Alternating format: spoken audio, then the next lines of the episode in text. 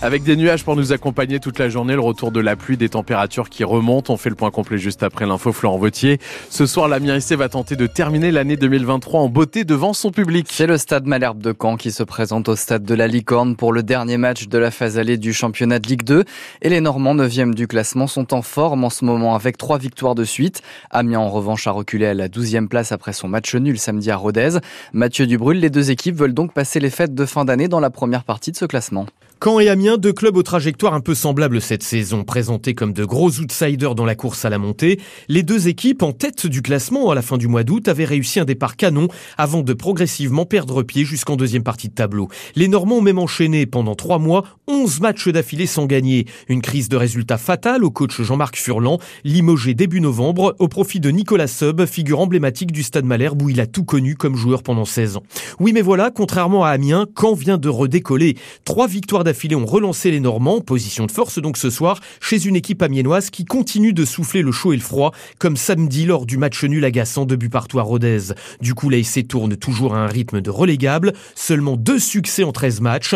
Une victoire est donc cruciale ce soir pour éviter de s'embourber et de passer les fêtes avec une boule au ventre. Amiens quand c'est ce soir à 20h45 à la Licorne, mais sur France Bleu Picardie, l'avant-match c'est dès 20h30 avec Mathieu Dubrul et on reparle à nouveau de ce match dans moins de 10 minutes avec notre chronique Picardie Sport. Un homme de 81 ans percuté par les gendarmes est mort hier en fin d'après-midi à Senlis. Le choc s'est produit peu avant 17h au nord de la ville, avenue de Compiègne. Les gendarmes partaient en intervention gyrophare allumé, précise le procureur de la République.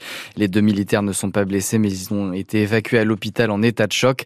Ils seront entendus dès que leur état le permet par les gendarmes de la section de recherche d'Amiens. 7h32, l'aide à domicile de Madeleine Riffaut jugée en correctionnel à Paris pour abus de confiance. Cette femme de 66 ans est soupçonnée d'avoir dérobé à l'ancienne résistante originaire de la Somme, âgée de 99 ans, plus de 140 000 euros. Une somme qu'elle a ensuite utilisée pour ses dépenses personnelles. Cela a de lourdes conséquences pour Madeleine Riffaut, raconte ce matin un de ses amis, Jean-Denis Morvan, scénariste de deux bandes dessinées sur la vie de la résistante. Elle utilisait la carte bancaire et puis quand euh, il y avait besoin, il tirait euh, de l'argent euh, sur l'assurance vie de Madeleine. C'est-à-dire qu'elle s'est retrouvée finalement avec une assurance vie vide à un moment où elle est plus dépendante parce qu'elle a eu un problème de santé au mois de septembre dernier. Aujourd'hui, elle a besoin de quelqu'un, par exemple la nuit, ce qui coûte cher. Et finalement, on se rend compte que vu ce qu'elle touche comme pension, ce qui est déjà pas mal, avouons-le, ben il y a quand même un trou tous les mois. Et vu que son assurance vie a été ponctionnée, elle en a plus que pour quelques mois de, de vie, quoi. Comment Madeleine Riffaut aborde ce procès? Eh ben, euh, en espérant que justice euh, sera rendue. En tout cas, elle l'aborde avec euh, cette certitude d'avoir été flouée, d'avoir fait confiance à quelqu'un qui l'a abusé, quoi. Puis quand même avec cette force de caractère qui fait que elle a résisté à la Gestapo, elle a résisté à l'OS, elle a survécu au bombardement au Vietnam, donc elle pense quand même qu'il y a pire dans la vie. Jean-David Morvan, scénariste et ami de Madeleine Riffaut, joint par Pierre-Antoine Lefort, une cagnotte en ligne sur la plateforme Litchi a été ouverte par les proches de Madeleine Riffaut. Ils ont déjà recueilli plus de 30 34 000 euros. Après trois semaines de débat, c'est aujourd'hui la fin du procès de Monique Olivier.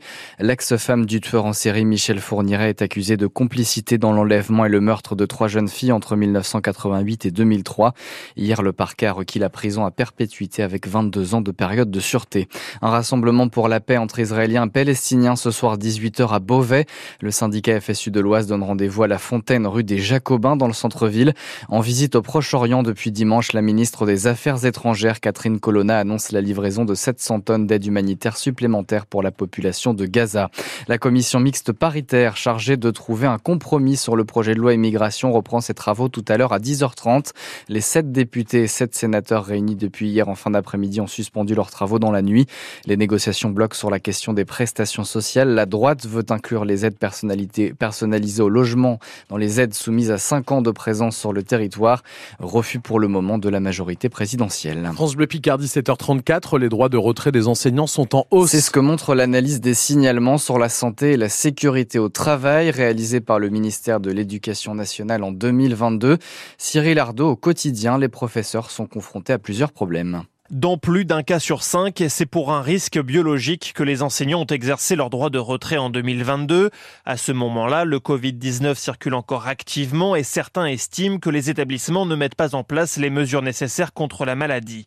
Vient ensuite le manque de personnel, avec pour conséquence des difficultés pour gérer un élève au comportement difficile ou pour accompagner des élèves en situation de handicap. Les agressions, les violences, les risques liés au bâtiment ou encore les menaces venant des parents sont également cités. Ce droit de retrait, c'est un refus de venir travailler pour un professeur qui estime être dans une situation de danger grave et imminent. Et il a donc augmenté de 15% dans les écoles et de 66% dans les collèges et les lycées. Une explosion des cas qui ne s'explique pas uniquement par des risques accrus. Selon certains syndicats, les personnels sont mieux informés, il y a moins d'autocensure et ils hésitent moins à exercer ce droit. Les agressions et les violences sont donc l'une des causes importantes de ces droits de retrait. Plus de deux mois après l'assassinat de Dominique Bernard, ce professeur de français tué devant son lycée d'Arras, la région Hauts-de-France a voté en fin de semaine dernière un budget supplémentaire de 10 millions d'euros pour sécuriser les près de 300 établissements dont elle s'occupe. Mais en même temps, leur dotation globale de fonctionnement diminue entre 20 et 40% selon les lycées. Pour quelles raisons? Eh bien, on pose la question tout à l'heure après le journal de 8 heures à Laurent Rigaud, le vice-président du conseil régional en charge des lycées. Il est ce matin l'invité de France Bleu Picardie. Des coupes drastiques dans le budget des lycées pour renforcer la sécurité. Est-ce que c'est une bonne ou mauvaise idée? C'est la question qu'on vous pose ce matin à 8h15 et vous pouvez d'ores et déjà nous appeler au 03 22 92 58 58. Auchan et Intermarché vont reprendre l'intégralité des magasins de Casino. Le groupe de grande distribution a confirmé hier être en négociation exclusive avec ses deux concurrents. Cela représente 313 hyper et supermarchés. L'ensemble des 55 000 salariés seront repris. De nouvelles manifestations sont prévues en fin de semaine dans les entrepôts logistiques et les magasins. Et puis la galerie Jules Barny à Mers-les-Bains va toucher 155 000 euros d'aide de la part du Loto du patrimoine. La mission parrainée par Stéphane Bern dévoile ce matin les aides accordées à 100 projets départementaux partout en France. Le four à chaud de la sucrerie de Francière dans l'Oise et la tour d'aiguillage ferroviaire de Guise, non pas de Guise, je vais corriger tout de suite, euh, de Buire, pardon, dans l'Aisne vont recevoir respectivement 80 000 et 235 000 euros.